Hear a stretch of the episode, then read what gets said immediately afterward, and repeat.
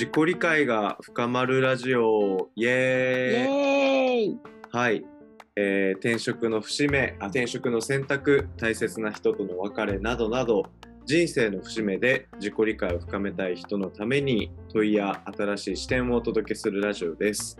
で今日はですね水木さんと見かけの2人会でお届けしてます。よろしくお願いします。お願いします。で今日のテーマは「ピュアな気持ちを取り戻すには」という「なんぞやそれ」っていうテーマで話していければと思うんですけどうん。このテーマを挙げたのが僕でで水木さんにはさっきお話はしたんですけど僕最近アニメを見るのが結構好きなんですよ。うんうん。であのその中でも最近見たアニメで「スキップとローファー」っていうすごい、うん。あの高校ザなんていうんですかね高校生の青春をうん。描いたアニメをあの見ててあすごい面白いなって思いながら見てるんですけどうん何が面白いかってやっぱこう人間関係で自分のこうコンプレックスとか見たくないところとかもみんな気づいて葛藤しつつもでもなんか自分はこうしたいみたいなので一歩踏み出して、でそれでこう同級生と仲が深まったりとかその人の成長が描かれ描かれたりとかしててうん。登場人物みんなもなんかすごいピュアだしなんていうんですかねみんななんか生き生きしてるしこううーんなんか本当自分らしくそのまま自然体でなんかすごい過ごしてる感じがいいな青春だなみたいな風に思うんですよね。うんうんで今社会人になっていやもちろん自分らしく入れてる部分とか多いと思うんですけどでもなんかあの中高生のなんていうんですかねピュアな感じとか眩しい感じとかってなんか社会人になるとあんまりそういうのないような気もしてて。うんうんうん。なんかさ、あの、私すごい、あの、主人公の女の子と、まあ、準主人公の男の子がさ、階段のところで言いや言い合うシめっちゃ好きなんだけどさ。あですね。ね。なんか自分の本当の願いをね。あそうそうそうそうそう。そのある意味なんていうかちょっとこ子供っぽい、うん。うん。ピュアうん。ピュアってちょっと子供っぽさみたいなのあるじゃないですか。そうそう。ちょっとこう子供っぽく自分の感情とかこういうことが寂しかったんだよみたいなうんうんうん学校来て欲しかったんだよみたいなうんそういうのをこう言い合えるっていうところに何かを感じるのかな。そうかも。まっすぐそれをなんか抵抗とか葛藤しながらも、でも頑張って伝えてる感じとかがなんかうわー あーみたいな。うんうんで僕の中高生は多分僕は結構そういうのを押し押し殺してっていうのは言い過ぎかもしれないですけどなんか、うんあんまそういうああいう、うん、自分の本当の気持ちとかを伝えるってことあんまやってこなかったんでうんなおさらだからああこういう中高生活過ごしてたらまた自分の生き方変わってたかもなみたいなうんそういうのも思ってるかもしれないですね。うんうんうんうんうん。ねまっすぐさって言ってくれたけど、ほんとそこだよね。うん。大人になるにつれてね、なんかいろんなことを考えて、ね、あの利害関係とかね、うんこれ言ったらこうなっちゃうんじゃないかみたいなね、こととかを考えながら振る舞っちゃうけど、そのまっすぐさっていうのを、じゃあどうやったら私たちは取り戻せるんだろうね。ね。えねえですよ。いやなんか、まあ、今の今は僕は割と自分の感情とかを結構拾ったりとかまあうん。まっすぐ生きる方には寄ってきてるなとは思うんですけどうんうんでも社会人になって3年間ぐらいとかはもうそういう風に生きてる自分なんか全く想像できなかったですからね。うんうん、そうだよね。うんなんか、私はすごくこう、心を開くというか、うん。ある意味無無邪気に無防備になる。っていうのをなんだかやってきたな、この2、3年みたいな感じがしていて、ちょっと頭で考えたら、えーなんかそれやって何の意味があるのとか、うん、なんか、わからない。人、人から見たら、ね、ロジックがわからないとか、うん、バカじゃね？みたいな 風に言われそうなこととかも、うん。自分がやりたいと思ったらやってみるとか、例えば、うん。卓球にね、その通い始めたのとかも、私も何になるかわかんないし、なんか急にこいつ卓球始めたよみたいな 感じなんだけど、でもなんか楽しい、やってて楽しかったから続けてみたらすごく意味があったとか、うんそこに、なんだろう、こういうのを得たいから、それこそキャリアにつなげたいからとか、ねこれやったらお金になりそうだからとかっていうことじゃなく、ただ自分がやりたい、楽しいって思ったからうん。やっている、うん。うん、っていう活動時間をなんか増やすことによって、ちょっとずつそのピュアさっていうのを取り戻していったかなっていう感覚はある。確かに確かに。うん、そうですよね。それはね、周りから見るとね、これはなんかね、キャリアの何につながるのとかっていうふうに考えがちなところあると思ってて、まあ、それは別にあの間違いじゃないとは思うんですけど、そういうふうに考えながら自分の時間を取捨選択することは。うんうんうんでも一旦それはそこにはつながらないかもしれないけど、とにかく自分がやってみたいと思うことをね、やっていく経験を積み重ねるっていうのはすごい大事だなと思いましたね。うんうんうん。まずもう一個がさ、なんか人前で泣けるようになる、なあったなと思ってて、なんかそれはイコニアリーイコール人前で自分の弱さを開示できるようになった、ー、うん。うん、感じがしていて、その心の状態うん。がある意味その心が開いてるというかオープンマインドな状態うかんなと思ってて、もうなんかすごい泣けるもんねいろんなことに。僕まだね泣くことは苦手なんですよ。うんうんうん。やっぱ今までこう自立してなんか生きていかないといけないとか多分弱みを見せちゃいけないっていうのを結構思いながら生きてきたから、うんうんまあ、泣くことってある意味自分の良さをさらさっき水木さんが言ってた自分の良さをさらけ出すってとこにつながるからうん。まだこうなんていうかなな泣く時もあるんですけどこうちょっと抑えてる自分もいるっていうありますよね。うんうんうん、そうだよね。そう。でもなんかそのさグッとくる感じっていうのはさ自分でわかるじゃない？うん。そのグッときた時にそのストッパーをかけていることにもまず気づいてでそのストッパーをこう徐々に緩めていくみたいな。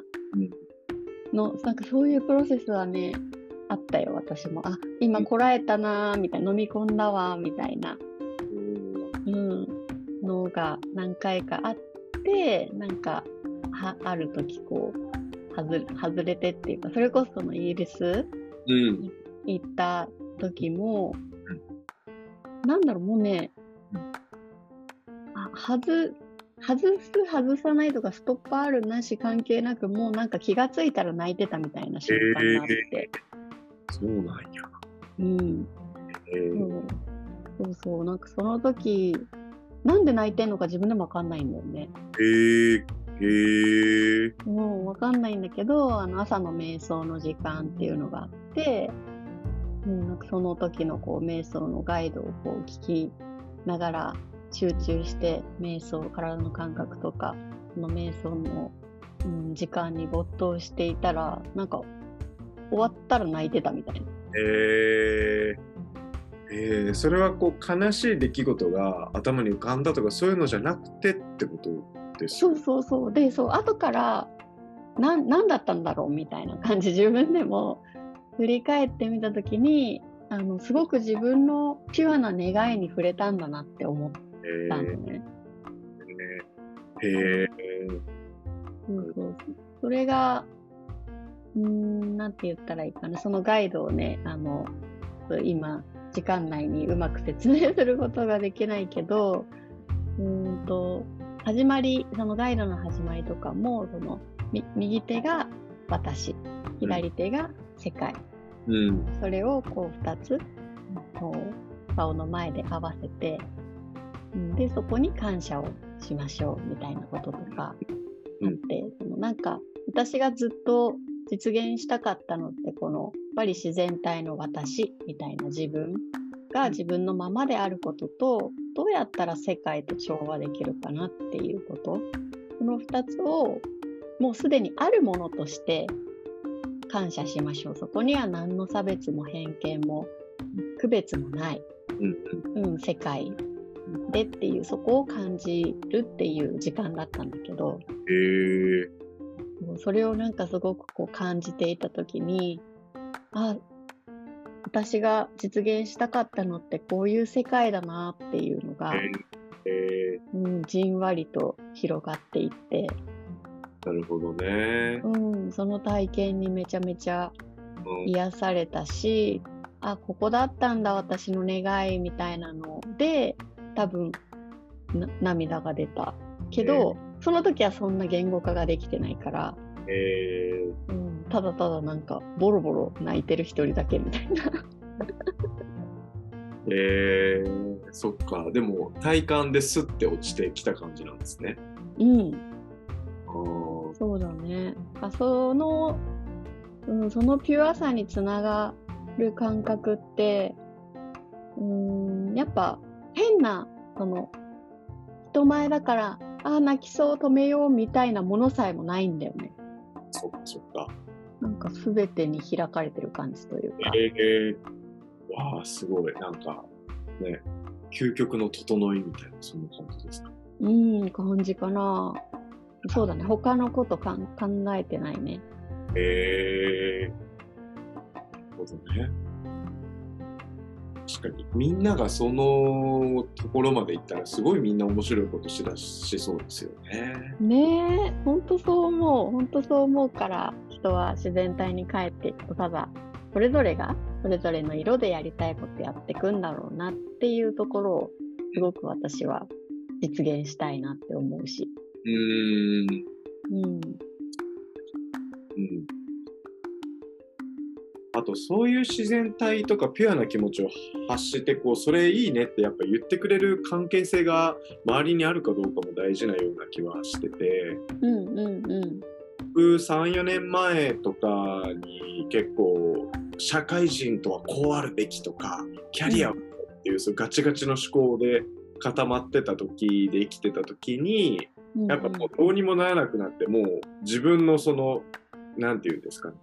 もう自分のかっこ悪いとことか、ダサいところとか全部もう丸裸にせざるを得ない時期みたいなのがあったんですよ。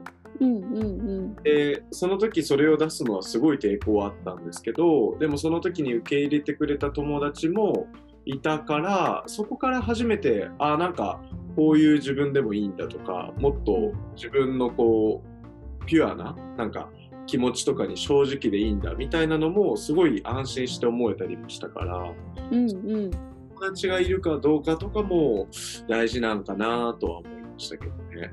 うん、大事だね。特にそのファーストステップというか、そのガチガチにね、あの、まあ、緊張しちゃうとか、そういう、うん、柔らかい自分を見せてしまったら、なんか一人になっちゃうとかっていう、こう不安とかがある中で最初の、じゃあどどうやって心をね、開いていったらいいのよ、無防備な自分出していったらいいのよって言ったら、もうまずさ一番最初にその自分が安心できる関係性を一人でいいから見つけてみたいな、うん、うん、そこがファーストステップになると思うな。そうね。うん、うん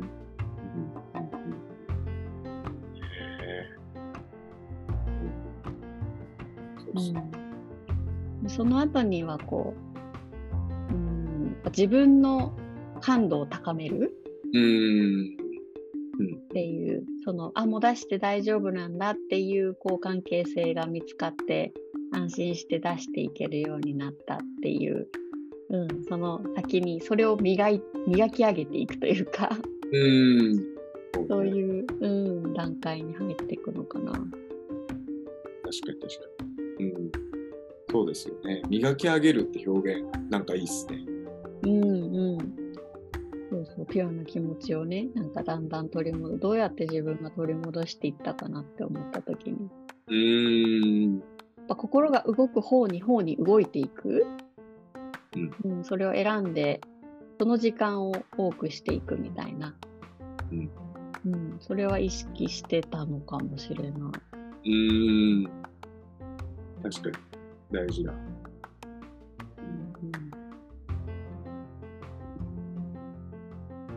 ね、なんかちょっと話は戻りますけど、中学生、高校生とかってそういう、なんていうんですかね、なんか、あの、そういう気持ちを誰かに伝えるとかは、する場合もあれば、もちろんね、こう、抑える場合もあるけど、でもそういう自分のこう、まあ、きどす黒い感情とかも含めて、なんか、うわーっていう、そういう感情にすごい自分で認知してることは多い気がしません？うん。うん。社会人って結さ構、それすらも蓋してるよううなんうんうん。あの、うんシンプルだよね。あの葛藤もあるんだけど、なんであんなシンプルなんだろうね。うーん。ねえ。なんかね。別に自分をさ、よく見せたいみたいなさ、気持ちもあるわけじゃない？別に中高生だって。あるんだけど、あー、でもやっぱ抑えるみたいなの、その蓋をするとか抑えるっていうのが少ないのかもね。うーん。そうですね。うん、あとなんか思うのが自分の利益みたいなところに対する執着が少なくない？あー、あなんかダチのためとかさ、うんあのそういう。なんて言うんだろうそうそういう感じを感じるなんか友達がすごい大事みたいな感じとかうーん。確かに。確かそうそうあのわかんないこれもアニメとか漫画の影響かもしれないけどそのヤンキーとかがさダチが傷つけられたら怒るじゃない？に。確かに。確かそうにね。そうそう。ああいうのがすごいこうピュピュアな感じがする。あ確かにね。確かにね。